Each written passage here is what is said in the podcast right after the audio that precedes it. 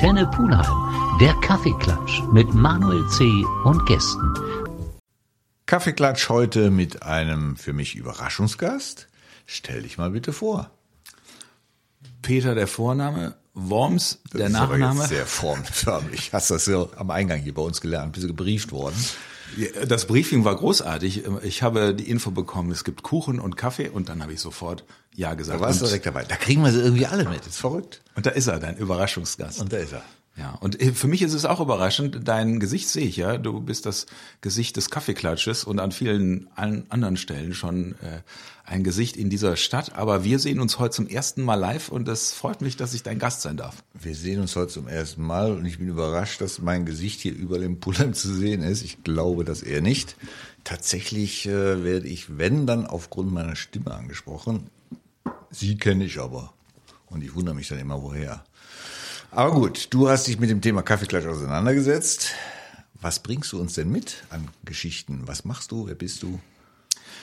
Ich bin zunächst mal ein neugieriger Pulheimer Bürger, der mal sehen will, wie Antenne Pulheim funktioniert, weil ich vor vielen Jahren auch mal hier Radio gemacht habe in Pulheim. Sozusagen seid ihr meine Nachfolger, kann man das so sagen. 1996 gab es das erste Veranstaltungsradio in Pulheim. Damals zentral FM, mhm. glaube ich, so hießen wir. Und ähm, die erste Sendung zu einer Veranstaltung war das New Rock Festival, was ich im Köstersaal veranstaltet habe mit vier Bands. Und äh, eine Band davon war Peter Worms und Band, war also meine Band.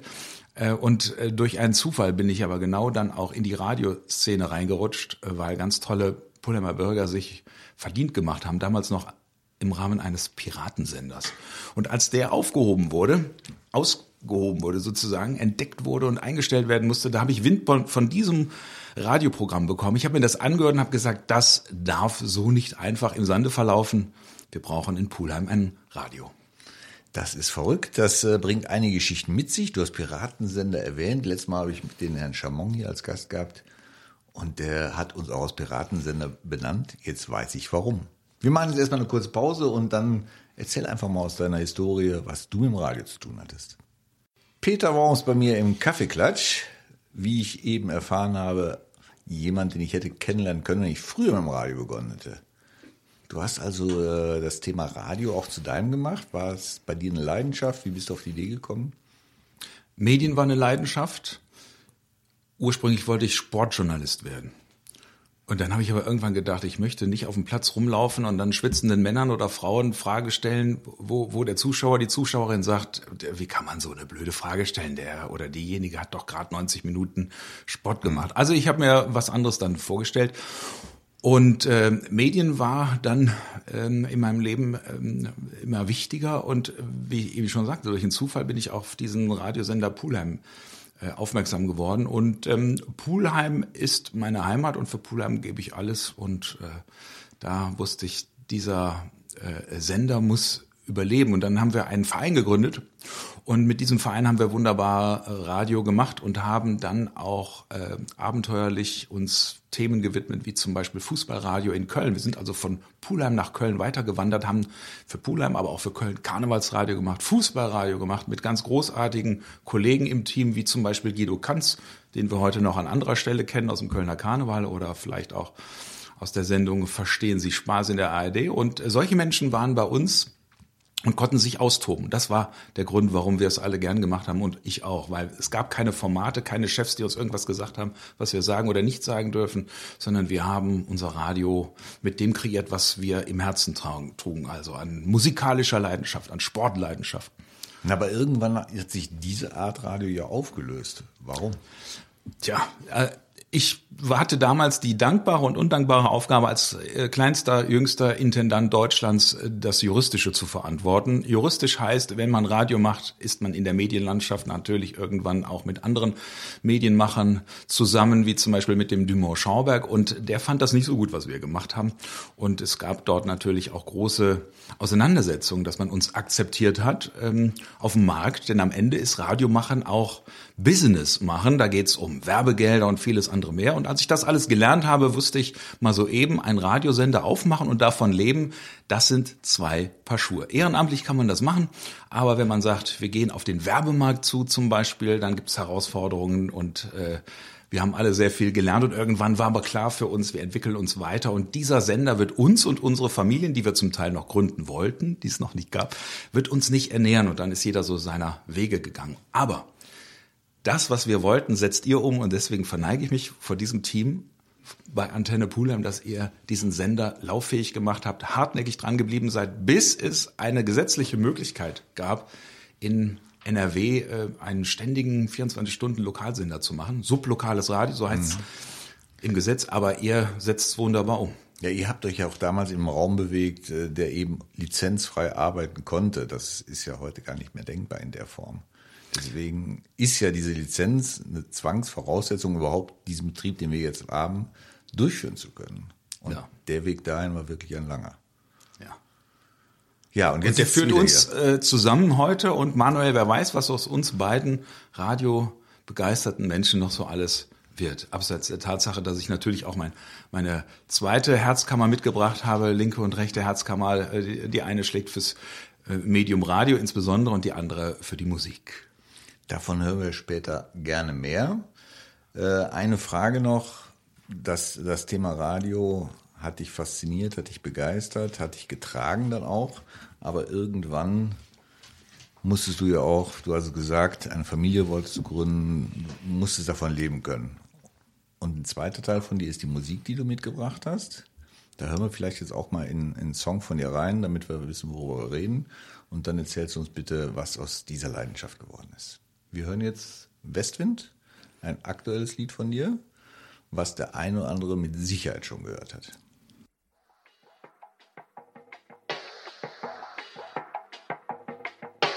Wolken ziehen dahin, fragen nicht nach. Ja, das war Westwind von und mit Peter Worms. Erzähl mal ein bisschen über deine musikalische Laufbahn. Mit 14 war ich bei einem Grönemeyer-Konzert in einem Theater in Köln. Da haben wir noch in roten Stoff sitzen gesessen und später sind wir dann gestanden wo, wo Tomaten, das? war ja, wo war das in Köln? Ich, ähm, Klingt ein bisschen nach Wartesaal, was du gerade Ja, erzählst. das war nicht der Wartesaal, das war eine Location, das müsste ich nachschauen. Das, kann das ist nicht schlimm. Nicht aus. Wir wissen ja, dass er in solche kleinen Locations nicht mehr auftritt. Tut er, tut er nicht mehr, außer man bezahlt ganz viel Geld und bucht ihn privat. Hm. Nein, äh, ich, als ich dieses Konzert gesehen habe, da war ich in zwei Dinge verliebt. In ihn als Typ als Künstler und vor allen Dingen in deutschsprachige Musik. Fand ich großartig. Und seit der Zeit hat er mich geprägt, der Herbert Grönemeyer. Der Grund, warum wir damals als Poolheimer Clique zu diesem Konzert gegangen sind, war auch ein ganz anderer. Wir haben nicht Grönemeyer Konzert besucht, sondern wir wollten unseren Freund Jakob Hansonis begleiten, der bis heute Grönemeyer Gitarrist ist, kommt aus Poolheim. Und der hat uns gesagt, ich spiele in Köln, habt ihr Lust zu kommen? Wir sind gekommen. Aber dann habe ich... Gib mir mal eine Idee, wann das war. Das war Anfang der 90er? Nee, das 80er? war früher, das war äh, Anfang der 80er. Ui. Anfang, Mitte der 1980er Jahre. Okay, das, das war eigentlich auch die Entstehungsgeschichte von Grönemeyer. Absolut. Mhm. Mit dir können die Tomaten ruhig fliegen, können die Massen zu Füßen liegen. Mit dir ist alles total egal. Die, äh, den Song hat er dann nicht mehr. Mhm. Nee, das, das also es, es, Peter, du hast aber vorher dich schon mit Musik auseinandergesetzt, sprich, du hast es gelernt oder du hast mal eine Band gegründet? Ich habe Klavier gespielt, mhm. ähm, Klavier gelernt, klassisches Klavier, mit sieben Jahren angefangen und dann, als für mich die Bundeswehrzeit anfing, habe ich dann das Klavierlernen äh, äh, drangegeben, aber autodidaktisch natürlich immer weitergemacht. Und irgendwann in den Jahren, wo man so in der Pubertät ist, mit 14 hatte ich eine sehr gnädige Klavierlehrerin, Christel Lössel, auch eine Pulheimerin. Viele werden sie noch kennen, weil sie dort auch vielleicht Klavierunterricht gehabt haben. Und die Christel Lössel hat zwar gewusst, der Peter Worms wird das nicht üben, was ich ihm aufgegeben habe, von ähm, äh, Beethoven oder Mozart oder Chopin, aber der hat irgendwas und der hat eine Musikalität und ich will ihn nicht rausschmeißen. Die hat mich also gnädig weiter trainiert und unterrichtet, ähm, aber weiter klassisch. Äh, gespielt habe ich aber trotzdem jeden Tag, aber dann Poplieder nachgespielt von Phil Collins oder Supertramp, das war damals mhm. auch ganz groß bei mir. Äh, und irgendwann mit 14 kam dann dieses Konzert noch dazu und dann wusste ich, Musik spricht mich an. Ich habe richtig Lust, Musik zu machen. Dann habe ich angefangen zu improvisieren und mit 18 oder 19 habe ich mein erstes Lied geschrieben und das heißt wie die Kinder. Das kann ich euch heute äh, leider nicht präsentieren auf CD. Aber das ist insofern ganz, ganz bedeutsam, weil dieses Lied dankenswerterweise von der Barbara-Schule in Pulheim als Schulhymner übernommen worden ist. Und ich bin viele Jahre, wahrscheinlich mehr als 20 Jahre eingeladen worden, jedes Jahr zum Barbara-Fest beim Barbara-Konzert dieses Lied mit dem Schulchor in der Barbara-Schule zu singen. Und ähm, das habe ich bis vor kurzem auch noch gemacht. Dann kam Corona. In diesem Jahr haben sie mich auch eingeladen, das zu singen. Im letzten Jahr genauer gesagt. Aber da hatte ich schon einen Termin, konnte ich leider nicht. Super. Und das war für mich so eine Initialzündung, dass ich da weitermachen wollte. Beruflich ist immer die Frage, na, als Musiker leben. Das heißt, Gesang hast du aber auch von Anfang an gemacht, aber nicht gelernt, so, sondern du hast gemerkt, du kannst singen und hast dich dann auch selbst begleiten können? Tja, der eine sagt so, der andere so. Ich bin autodidaktisch dazu gekommen, dass ich mir selbst das Singen beigebracht habe. Ich habe aber in vielen Chören gesungen. Hm. Also in Pulheim, in, in einem Chor ähm, als äh, Sport-Hochschulstudent in einem Studentenchor gesungen und mit Anfang 20 habe ich ein Sextett gegründet. Tragödienharmonists haben wir geheißen, auch mit einer Pullemer Clique. Und wir sind auch so drei, vier, fünf Jahre unterwegs gewesen sechs Männer. Das Arrangement musste da immer geschrieben werden. Ich hatte viel zu tun. Ich muss, war auch der Probenleiter. Das ist die undankbarste Aufgabe für sechs Leute, die einfach nur Spaß haben wollen, denen noch Musik beizubringen. Aber das Kreuz habe ich getragen. Aber es war super. Es war eine schöne Zeit. Viele Poolheimer werden das, die so meine Generation sind, äh, die werden uns vielleicht noch kennen von damals. Was mich immer begeistert ist, wenn Poolheimer hier sitzen und, und so begeistert von ihrer Heimat sind, weil das ist tatsächlich ein Gefühl, was durch ganz Poolheim getragen wird. Die Poolheimer sind gerne Poolheimer und halten eigentlich auch zusammen. Ja. Poolheimer, oder? Ja. Und identifizieren sich wirklich dann auch mit ihrer Stadt. In meinem Fall ist das so und in den Menschen, die ich kenne, ist das auch so. Es gibt auch Leute, die einfach sagen, so, ich brauche frische Luft und die verlassen Pulheim für immer. Und dann ähm, halte ich. Kann man ja machen. Kann man machen. Kann man machen. Ist nicht verboten. Also es ist auch eine Typfrage. Für mich persönlich ist Pulheim schon ein Heimatgefühl. Herbert Grönemeyer singt an der Stelle ja Heimat ist kein Ort, Heimat ist ein Gefühl. Also wenn Pulheim nur Ort wäre, wüsste ich es nicht, was es für mich wäre, aber es ist für mich vor allen Dingen Gefühl, Kindheitserinnerungen ohne Ende, Jugenderinnerungen und das nehme ich mit in mein Leben. Peter, wir machen noch eine kurze Pause und äh, dann gehen wir vielleicht noch mal ein bisschen auf deinen musikalischen Werdegang ein und dann auch auf die anderen Dinge, die dich so rumtreiben. Peter war uns bei mir im Kaffeeklatsch. Nicht nur Musik ist seine Leidenschaft, aber wir sind gerade bei der Musik und knüpfen da auch noch mal ganz kurz an. Herbert Grönemeyer war für dich so ein Schlüsselmoment. Dann hatten wir eben beim Kuchen ganz kurzes Thema Queen, Freddie Mercury angesprochen. Was war für dich da das Besondere, was dich da inspiriert hat? Musikproduktion habe ich 1994 äh, in London studiert, weil es eben äh, weil die Musik mich nicht mehr losgelassen hat und ich wollte wo, auch das Wo wolltest Handwerk. du denn hin, wenn du ich, sagst, also, ich möchte das? Ja, du hast recht. Zwei Dinge wollte ich immer werden. Das war zum einen der Sportjournalist, den ich dann dran gegeben habe als Idee. Und dann habe ich gesagt, ich muss, ich möchte mit der Musik was machen. Und dann habe ich gedacht, jetzt lernst du es mal von der Pike auf. Also äh, du spielst Klavier, du, singst, aber du willst ein bisschen auch was ähm, von der Produktion lernen. Und mhm. dann äh, hat mir ein Freund einen Tipp gegeben. In London gibt's die besten Schulen dafür. Habe ich mich beworben, bin genommen worden. Media Production Facility in Brixton im Süden von London, also ein Szeneviertel für MusikerInnen super.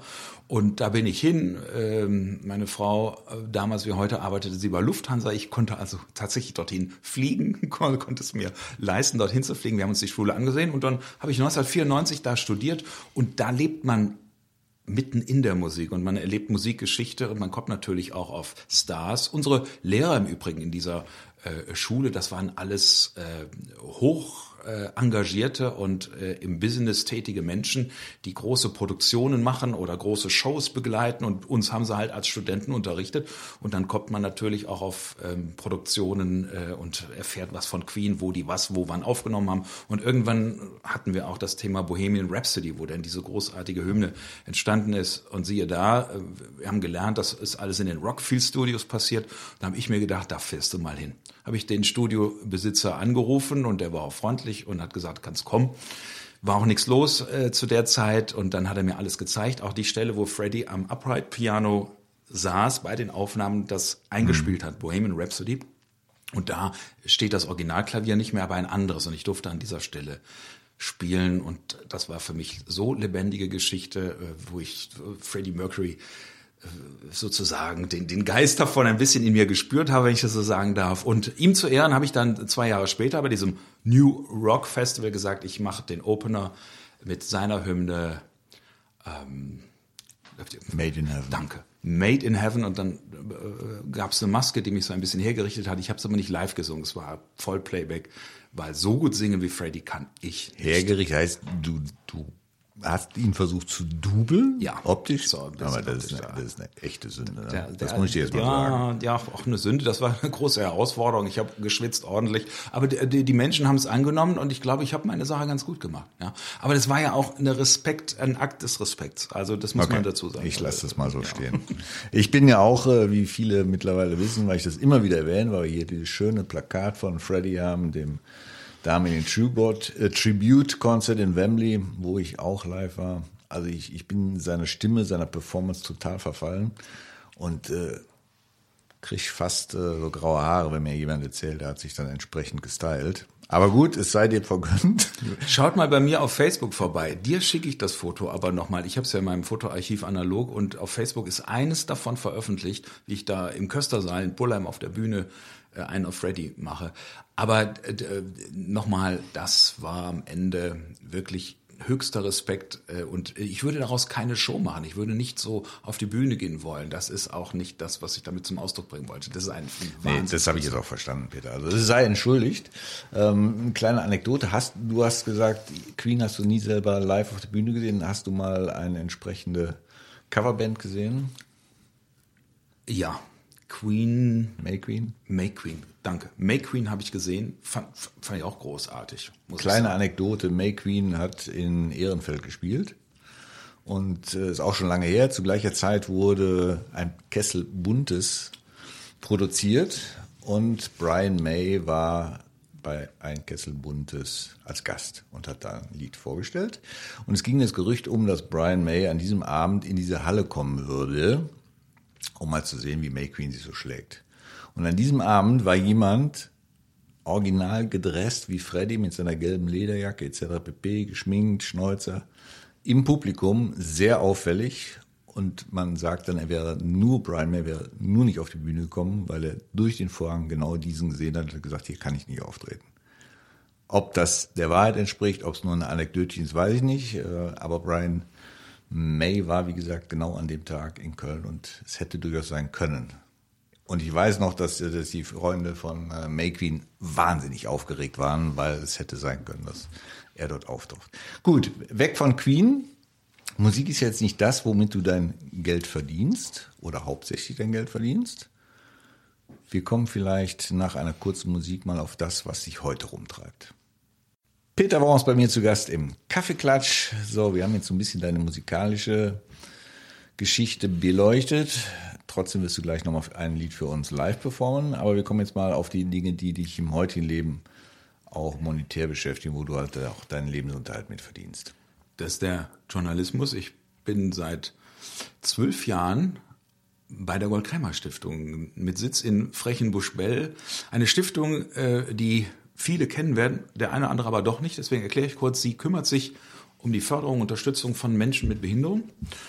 Sie ist vor 50 Jahren gegründet worden von den Eheleuten Paul und Katharina Krämer. Krämer kennen die aller, allermeisten sogar deutschlandweit von Gold Krämer, denn Ganz die genau. waren erfolgreiche Juweliere und die beiden hatten einen Sohn, der kam mit schwerst mehrfacher Behinderung. Also es kommt Welt. tatsächlich auch genau von da. Ja, Ah ja, okay. genau. Und ähm, der Sohn ist dann auch sehr früh verstorben schon.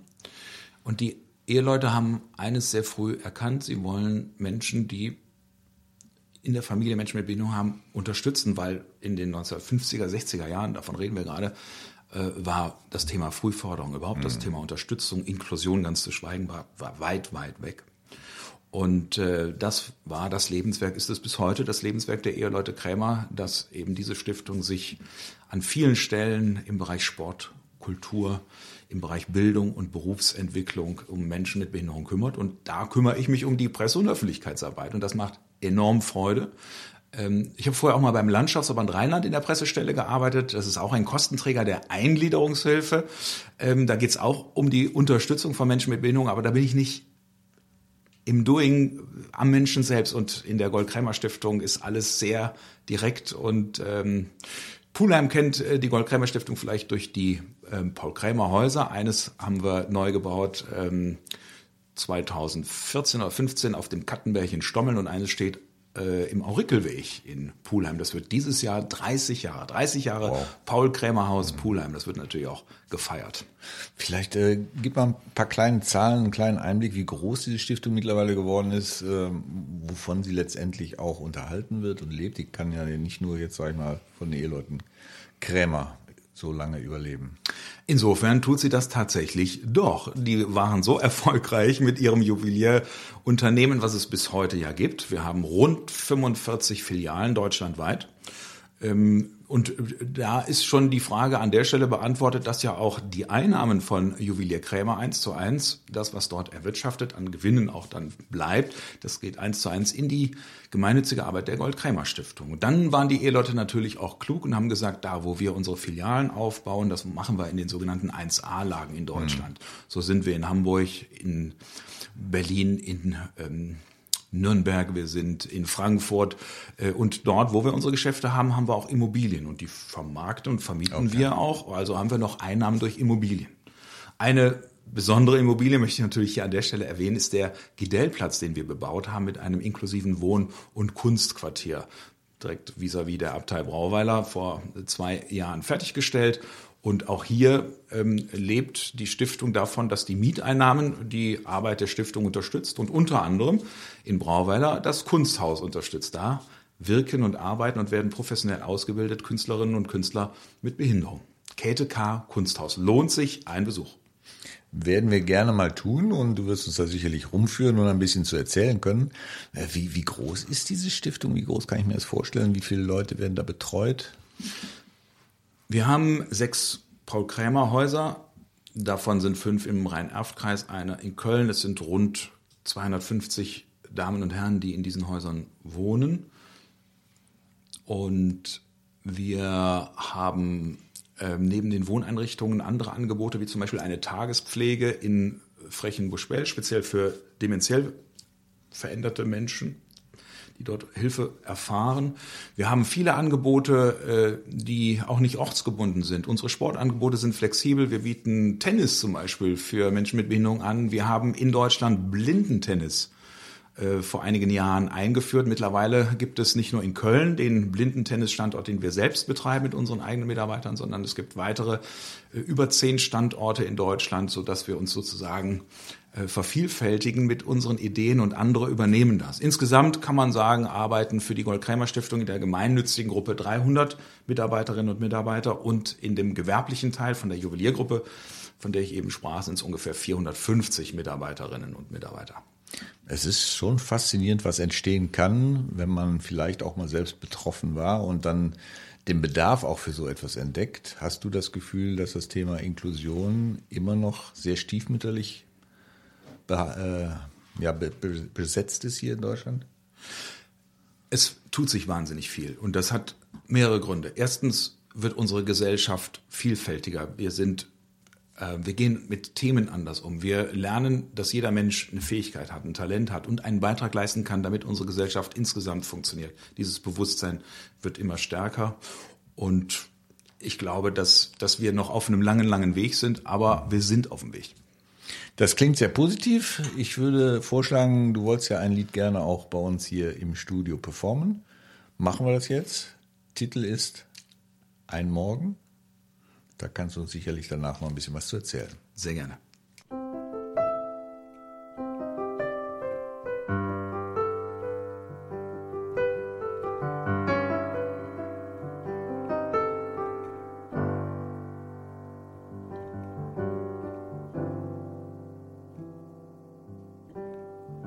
Sind unsere Straßen, unsere Kinder in den Gassen? Sie wollen Erinnerungen finden, die uns als Mensch verbinden. Wir stehen an einer Kreuzung, hier das Leben, da der Wahnsinn. Lass uns neue Wege gehen, für was Neues stehen kann ich auf dich zählen, Vertrauen in dich wählen, tief in uns verborgen, lächelt uns ein Morgen. Keine faulen Fragen, keine Märchen, die nichts sagen, lass uns nicht belügen, keinem Wahn erliegen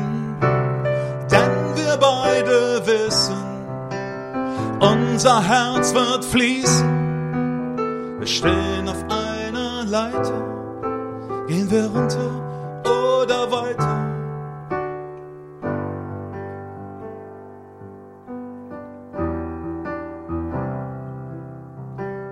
Übermenschlich mutig, wann erwacht das Leben gütig, auch wenn wir vieles noch nicht wissen oder lass uns die Freiheit küssen, wie eine zärtliche Umarmung.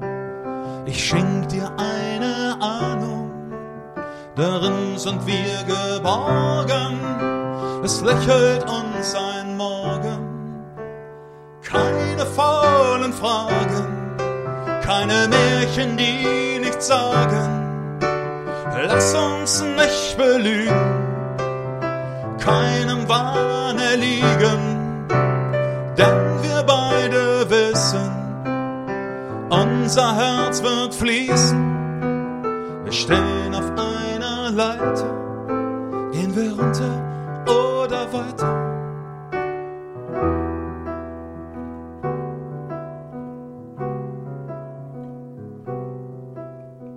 Lass es nicht passieren, lass dich nicht verführen. Niemand kann ein freies Herz mit seinem Wahn andere Guillaume.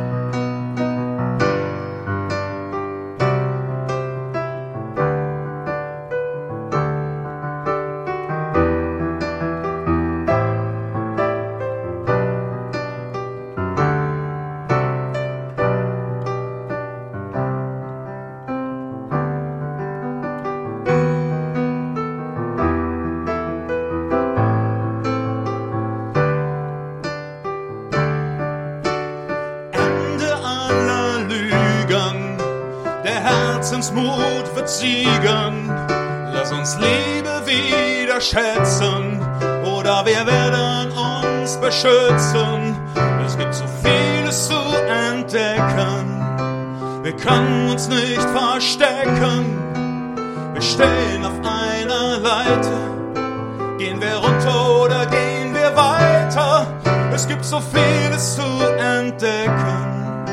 Wir können uns nicht verstecken, wir beide sind ganz fest verwoben, davon erwartet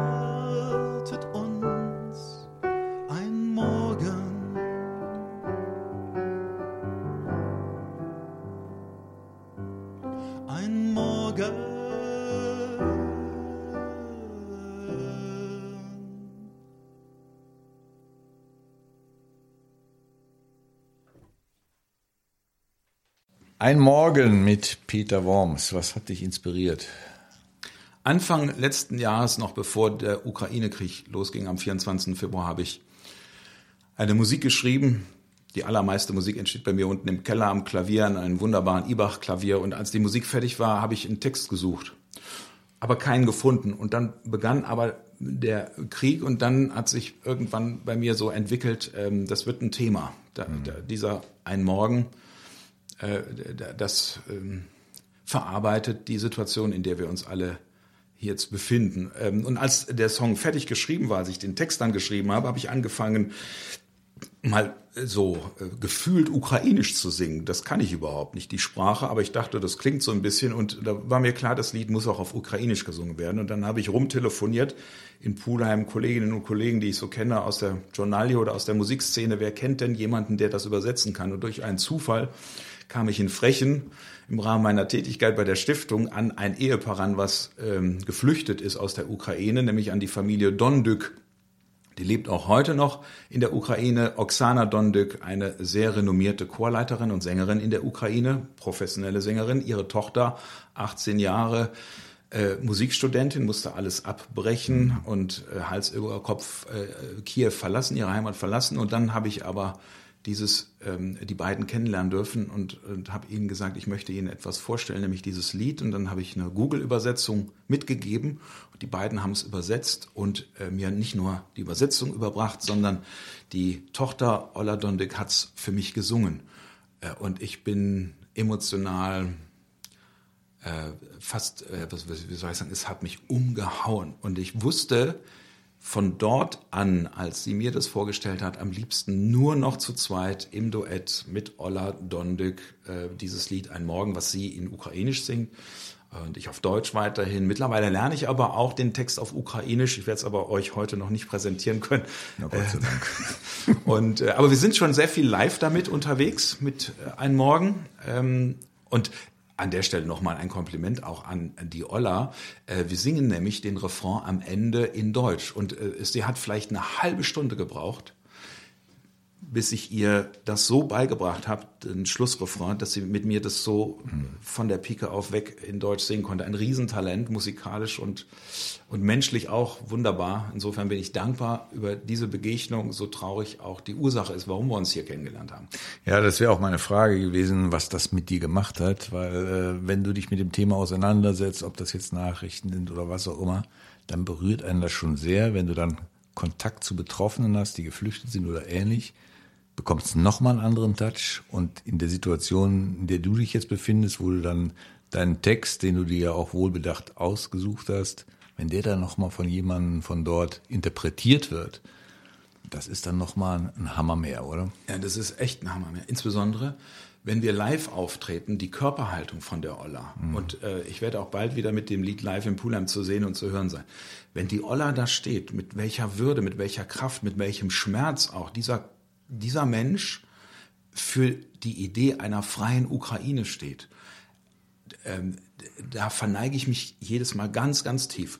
Nicht nur in meinem Herzen oder in meinen Gedanken, sondern auf der Bühne auch wortwörtlich, körperlich. Ich verneige mich vor diesem Menschen, der die ukrainische Seele hochhält. Und es ist für mich jedes Mal eine Riesenehre, dass, sie, dass wir das gemeinsam äh, aufführen können. Mhm. Ähm, und am Ende des Tages hat es tatsächlich mich insofern äh, auch nochmal anders angesprochen, dass ich gesagt habe, ich möchte auch konkret was machen. Mittlerweile bin ich Mitglied im Blau-Gelben Kreuz, dem deutsch-ukrainischen Kulturverein in Köln und unterstütze da im Rahmen meiner Möglichkeiten und ähm, es geht weiter. Also das geht auch so weit, dass ich sage, ich möchte meinen Beitrag dazu leisten, mit einem riesigen Netzwerk von Menschen, die das auch möchten, dass wir nach dem Krieg, eines Tages wird dieser Tag kommen, wo der Krieg vorbei sein wird, dass wir diese deutsch-ukrainische Freundschaft manifestieren, dass wir es austauschen. Wir haben ja jetzt gerade heute, glaube ich, äh, vor vielen Jahren die Unterzeichnung des, ähm, der deutsch-französischen Freundschaft mhm. äh, äh, feiern können, begehen können. Und sowas stelle ich mir auch vor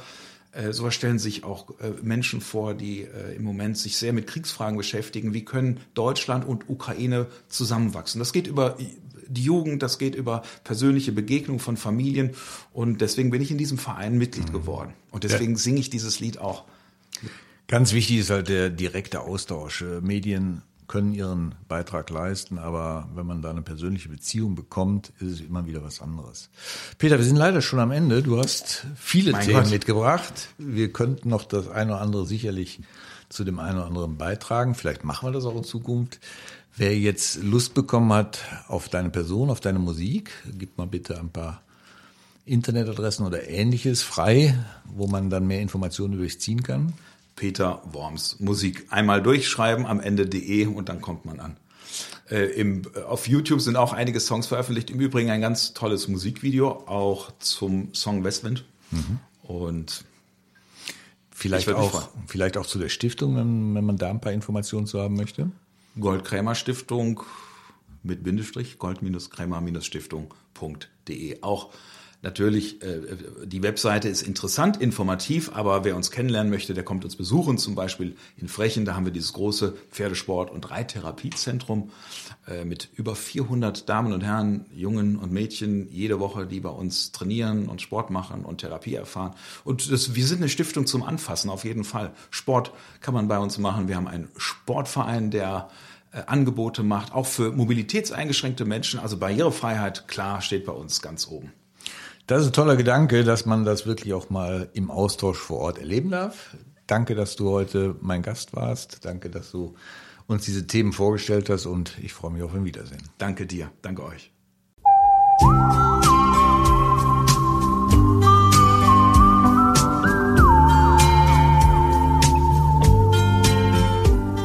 Antenne Pulheim, der Kaffeeklatsch mit Manuel C. und Gästen.